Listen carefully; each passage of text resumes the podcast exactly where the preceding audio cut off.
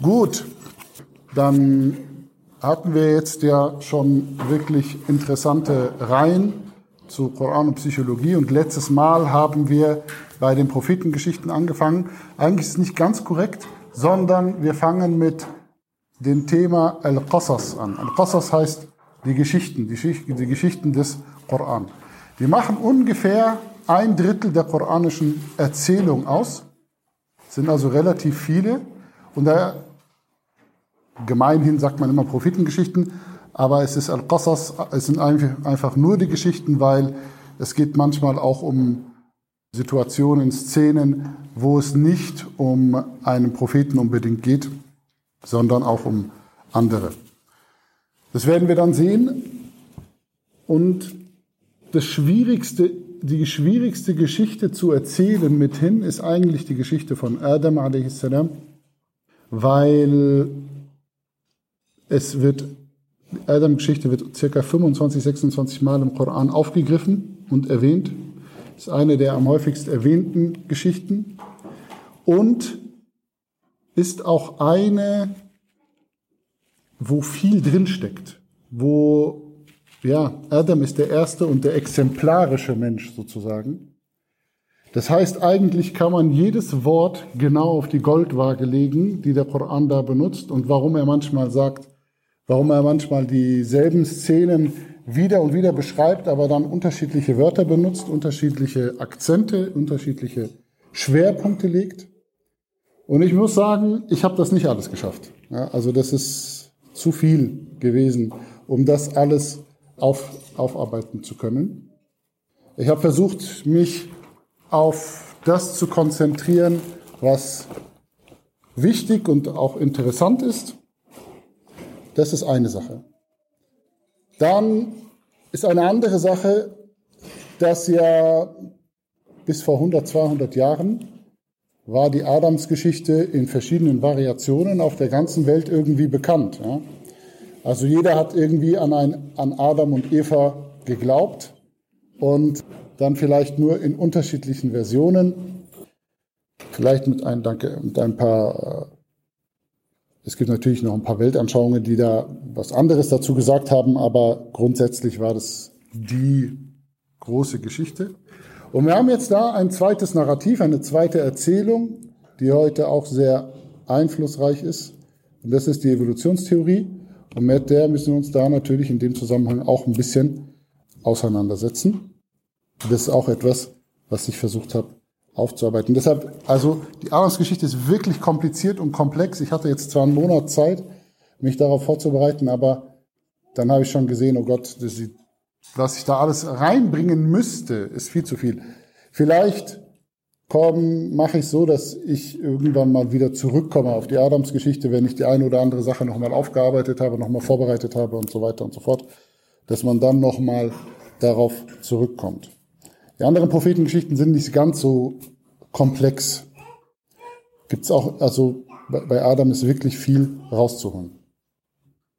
Der Koran sagt uns, dass in den Geschichten der Propheten eine Lehre drin ist. لَقَدْ كَانَ فِي قَصَصِهِمْ عِبْرَةً Also ist eine Lehre für diejenigen, die Verstand besitzen. Das heißt, und, und wir, wir Menschen haben den Drang und haben auch so ein bisschen die Konsumhaltung, Geschichten hinzunehmen und zu hören und die zu Konsumzwecken gerne zu uns zuzuführen. Ja, da gibt's halt eine Einleitung, da gibt's, man lernt den Charakter kennen und dann gibt's da eine Herausforderung, eine Challenge, an der wächst er, die besteht er und dann gibt es quasi ein Happy End. So, das ist das, was wir an einer Geschichte erwarten. Interessanterweise, und das ist schon das Erste, was, was jeder von euch bestimmt gemerkt hat, als er den Koran das erste Mal gelesen hat, der Koran bricht mit dieser Erwartung komplett. Er nimmt eine Geschichte auf, sagt uns eine Lehre, ne, tut sie wieder weg, nimmt eine andere Geschichte. Der Koran ist nicht chronologisch aufgebaut. Der Koran ist auch nicht, bleibt nicht bei einer Geschichte und ist so netzwerkartig. Und damit fordert er uns eigentlich implizit immer zum Nachdenken auf und bricht unsere Erwartung an eine schöne Geschichte. Und ich denke, eines der, also unsere Position ist der, dass wir sagen, es gab schon viele Offenbarungen, es gab schon viele, viele Propheten. Dementsprechend gab es auch viele Geschichten und die Geschichten ähneln sich ja. Also die Noah-Geschichte werden wir sehen, ist zum Beispiel auch eine weltweit bekannte Geschichte, auch in außer, außer abrahamitischen Religionen und so. Gerade zum Beispiel bei der Bibel, beim Alten Testament sieht man das sehr schön, dass eines der Sachen, wo die Menschen gerne in die Irre gehen, ist, wenn man ihnen die Geschichten der Offenbarung aufbereitet hat und noch mehr Details gegeben hat, damit es zu einer Geschichte wird. Weil wenn wir rein die Geschichten, die Prophetengeschichten aus dem Koran nehmen, dann sind das unvollständige Geschichten, dann sind es Schlaglichter, dann sind es Szenen. Und es geht dann wirklich nur um den Kern. Jemand hat sich entweder dem Bösen in den Weg gestellt und wie ist das für ihn ausgegangen? Oder jemand hat dies und das gemacht, wie ist das für ihn ausgegangen und so weiter und so fort. Aber die Geschichte wird kaum vollständig erzählt. Das ist wirklich sehr selten. Wir haben nur eine einzige Geschichte, die im Koran mal wirklich zusammenhängend erzählt wird. Das ist in Surat Yusuf. Gut. Das heißt, was wir zum Beispiel, was wir zum Beispiel in der islamischen Tradition sehen, ist, wenn wir die Prophetengeschichten anschauen, dann werden wir sehen, dass die Menschen schon sehr, sehr früh versucht haben, da gibt es einen sehr bekannten Sahaba, diese Lücken so ein bisschen auch zu schließen. Und zwar mit dem Wissen der damaligen Zeit immer. Und das werden wir immer wieder finden, auch bei, über die Jahrhunderte bei den Gelehrten. Wann immer ein neuer Gelehrter ein neues Buch, eine neue Ausgabe von den Qasas al-Quran, also den Geschichten des Korans, herausgebracht hat, dann werden wir sehen, er hat versucht, Lücken zu schließen, und zwar auch durch außerkoranische Quellen, muss er ja sogar eigentlich, weil der Koran gibt nur wenig her. Und dann zum Beispiel gibt es, kann man als nächstes auf die Hadith-Literatur gehen, und dann geht man aber auch schon ganz schnell auf die israelitische Literatur, sagt man zurück. Ja, Israeliyat, also was hat man von Überlieferungen von Juden, Christen und so weiter und so fort. Und da wird es dann schwierig. Also wenn man jetzt so eine alte klassische Prophetengeschichte liest, so ein Buch zum Beispiel, was sich wirklich sehr stark auf alte Quellen bezieht, dann ist man schockiert, ehrlich gesagt, weil dann liest sich das so wie Tausend eine Nacht. Und er flog und dies. Und das gerade, wenn man zum Beispiel Dawud und Suleiman oder sowas, also David und Salomon, die Geschichten von denen liest, da ist dann, also alles, was ihr findet an Aberglaube von dieser Zeit, was die Menschen damals geglaubt haben, alles, was sie denken, gedacht haben, was wahr ist, was an wissenschaftlich, so was wir heute sagen würden, wissenschaftliche Wahrheit, was deren Weltbild war, das wird man auch in den Prophetengeschichten wiederfinden. Deshalb, erstens, ist es kein Problem, wenn wir das für uns heute auch machen. Weil der Koran gibt uns nur ein Gerüst. Und zweitens, aber auch dieser Versuch, den ich machen werde, den ich aufbereitet habe für euch, ist nicht die Wahrheit. Es ist nur ein Versuch zu zeigen, okay, wo finden wir ewige Konstanten in der Geschichte der Menschheit? Und das verbunden mit dem, was wir heute wissen. Das wird vor allem später wichtig, wenn wir so auch auf archäologische Kenntnisse zurückgreifen und so weiter und so fort. Deshalb, die Geschichten, die ihr heute hört, die sind auch schon stark gefiltert. Alles, was sich zum Beispiel mit dem, wo wir heute denken, dass das kann so nicht stimmen, das passt so nicht, das halte ich zurück. Ja, das ist, das kommt jetzt nicht in meiner Aufzählung mit vor. Wenn ihr euch aber selber damit beschäftigen werdet, mit der Literatur, die dahinter steht, dann werdet ihr sehen, da wird aber sowas auch beschrieben. Aber das liegt eben daran, dass schon zur also der erste, äh, einer der ersten Sahaba, Ibn Abbas ist das, der sich mit äh, den Prophetengeschichten beschäftigt hat. Er bringt auch schon Wissen von anderen Religionen, anderen Kulturen mit hinein. Er macht es aber auch kenntlich, Gott sei Dank. Aber dadurch, dass es schon so früh ist, ist es in unserem überlieferten Kanon fest drin. Weil was von den Sahaba kommt, das ist schon etwas, was wir stark, womit Theologen, womit jeder, der im Islam ausgebildet wird, stark einfach arbeitet. Weil letztendlich in äh, Hadithe sind ja, also die Hadithe sind ja noch nicht mal von der Generation der Sahaba oder Tabi'in überliefert, sondern erst noch weiter danach. Das heißt, wenn man eine starke, wenn man eine starke Autorität hat wie Ibn Abbas, der etwas erzählt, dann tendiert man ganz natürlicherweise dazu anzunehmen, okay, das ist auch so die absolute Sichtweise. Aber das muss nicht unbedingt sein, weil Ibn Abbas selber schon zum Beispiel und auch andere selber schon von dem Wissen ihrer Zeit versuchen, die Lücken zu füllen. Deshalb schauen wir, okay, was finden wir jetzt im Koran zu diesen Erzählungen? Und danach gehen wir dann einfach weiter und füllen dann auch selber die Lücken mit dem, was ich so gefunden habe, was noch Sinn macht und mit dem, was wir da für heute von wissenschaftlich da noch so äh, finden.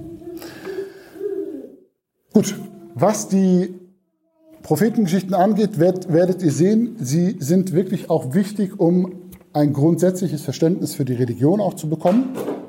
Aber darauf gehen wir später ein, weil das hat heute mit Adam weniger zu tun. Die Adams-Geschichte erhält aber auch unser, unser, unsere Rolle ein bisschen auf Erden. Denn noch bevor Allah überhaupt Adam erschafft, sagt er, laut Koran zu den Engeln, Inni ja'inun fil ardi Khalifa. Wahrlich, ich werde auf der Erde einen Khalifa erschaffen.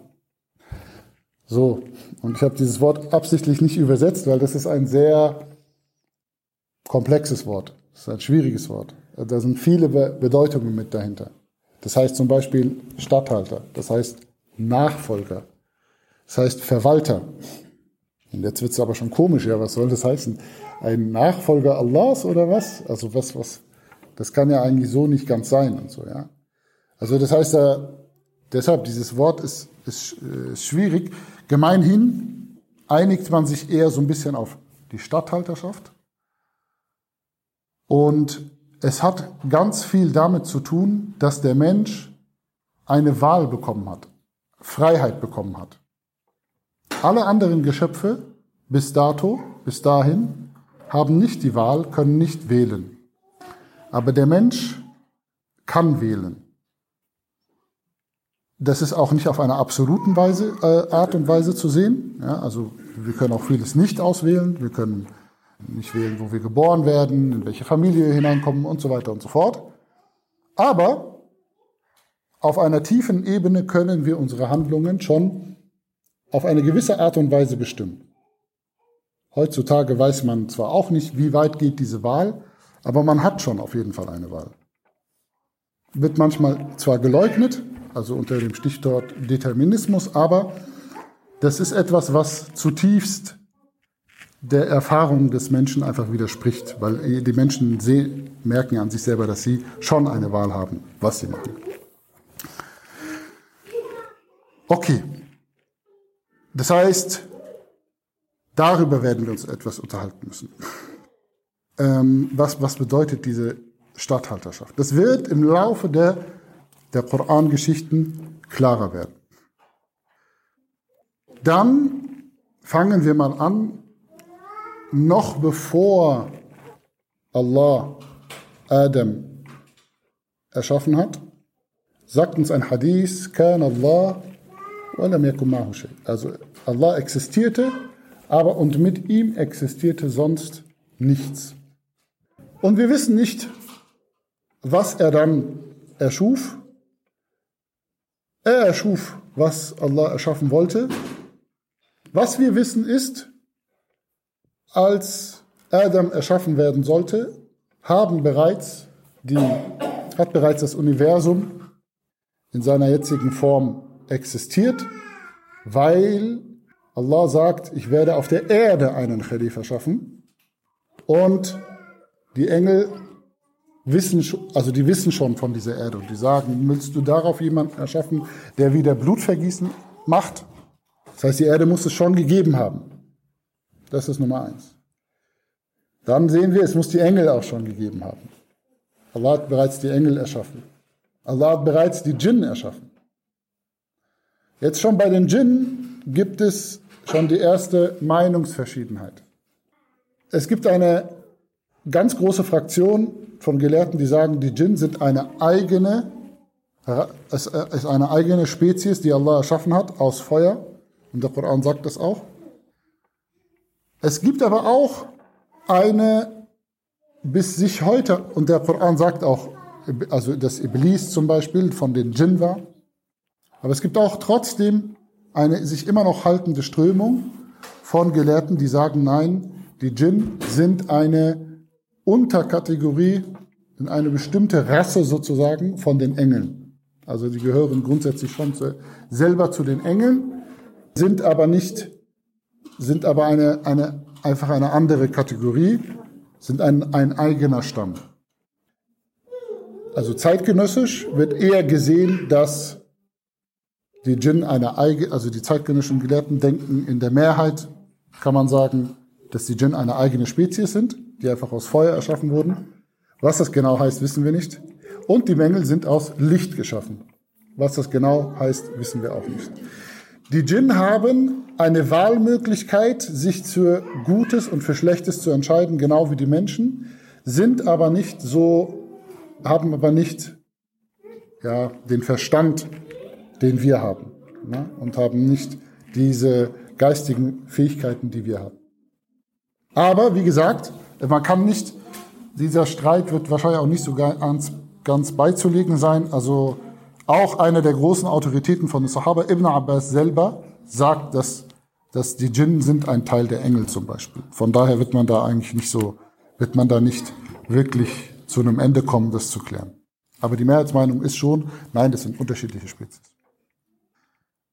Jetzt gibt es eine Erzählung, die versucht, die Lücke bei diesem Koranvers zu füllen, weil jetzt ist eine, eine Frage, ja, warum sagen die Engel, woher wissen, also, woher wissen sie denn überhaupt oder woher vermuten sie, dass, wenn Allah da jetzt eine neue Spezies namens Mensch erschafft, dass die dann Blutvergießen machen werden? Im Koran finden wir dazu nichts. Meines Wissens auch in den in den, in den gesicherten Hadithen habe ich auch nichts dazu gefunden. Aber es gibt eine Erzählung, die besagt auch, die geht auf Ibn Abbas zurück, dass er sagt, na, auf der Erde waren bereits Djinn bevölkert.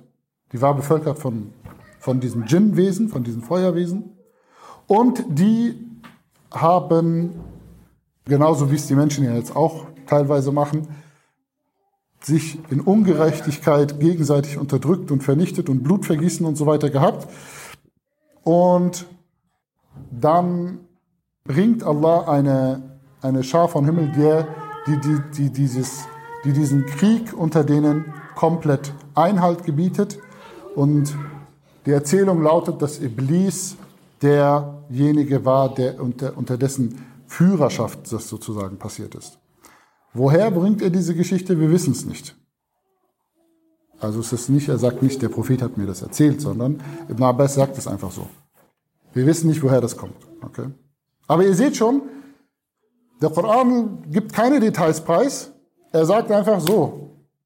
Die Engel wussten schon, da wird Blutvergießen passieren. Warum, wissen wir nicht so genau. Eine Geschichte ist das.